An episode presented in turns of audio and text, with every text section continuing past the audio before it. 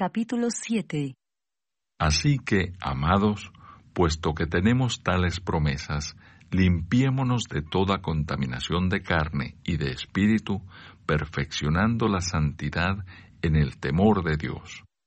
Regocijo de Pablo al arrepentirse los corintios. Admitidnos, a nadie hemos agraviado, a nadie hemos corrompido, a nadie hemos engañado. No lo digo para condenaros, pues ya he dicho antes que estáis en nuestro corazón para morir y para vivir juntamente. Mucha franqueza tengo con vosotros, mucho me glorío con respecto de vosotros, lleno estoy de consolación, sobreabundo de gozo en todas nuestras tribulaciones, porque de cierto, cuando vinimos a Macedonia, ningún reposo tuvo nuestro cuerpo, sino que en todo fuimos atribulados de fuera, conflictos, de dentro, temores.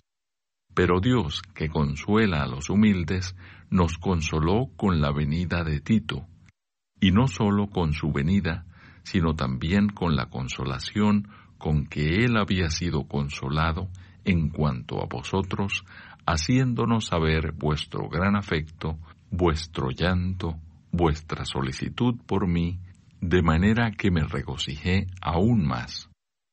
Porque aunque os contristé con la carta, no me pesa, aunque entonces lo lamenté, porque veo que aquella carta, aunque por algún tiempo os contristó. Ahora me gozo no porque hayáis sido contristados, sino porque fuisteis contristados para arrepentimiento, porque habéis sido contristados según Dios, para que ninguna pérdida padecieseis por nuestra parte. Porque la tristeza que es según Dios produce arrepentimiento para salvación de que no hay que arrepentirse, pero la tristeza del mundo produce muerte. Porque he aquí, esto mismo de que hayáis sido contristados según Dios, qué solicitud produjo en vosotros, qué defensa, qué indignación, qué temor, qué ardiente afecto, qué celo y qué vindicación. En todo os habéis mostrado limpios en el asunto.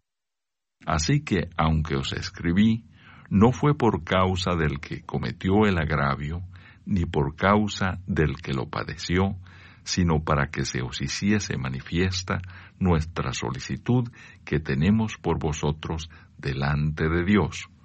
Por esto hemos sido consolados en vuestra consolación, pero mucho más nos gozamos por el gozo de Tito, que haya sido confortado su espíritu por todos vosotros pues si de algo me he gloriado con él respecto de vosotros, no he sido avergonzado, sino que así como en todo os hemos hablado con verdad, también nuestro gloriarnos con Tito resultó verdad.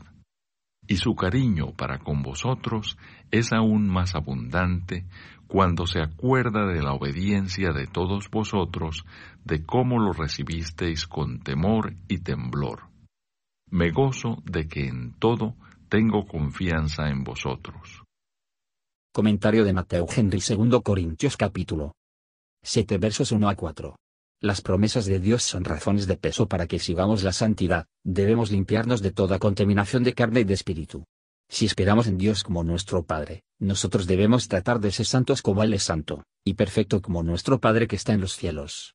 Su gracia, por la influencia de su Espíritu, el único que puede purificar, pero la santidad debe ser el objeto de nuestras oraciones constantes.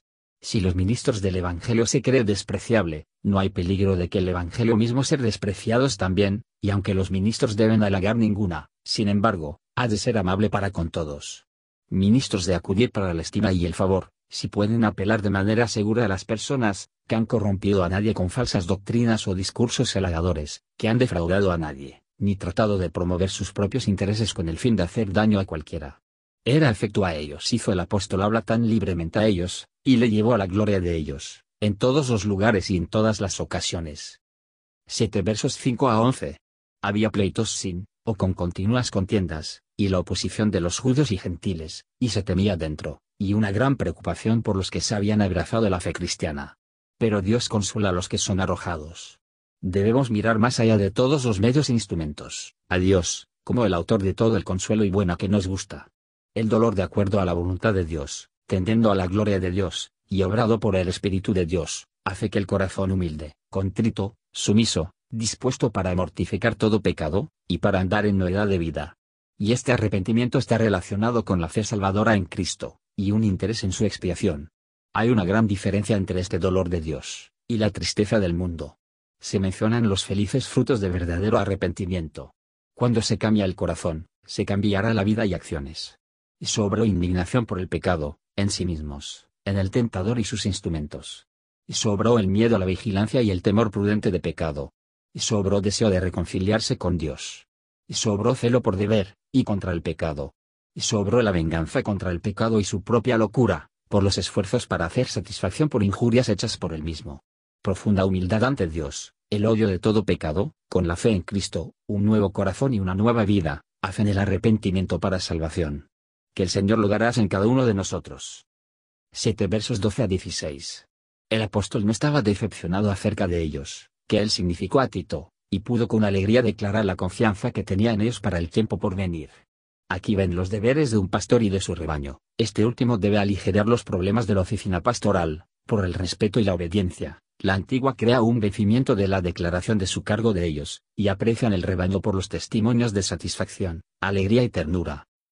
Gracias por escuchar y si te gustó esto, suscríbete y considera darle me gusta a mi página de Facebook y únete a mi grupo Jesús Answers Prayer.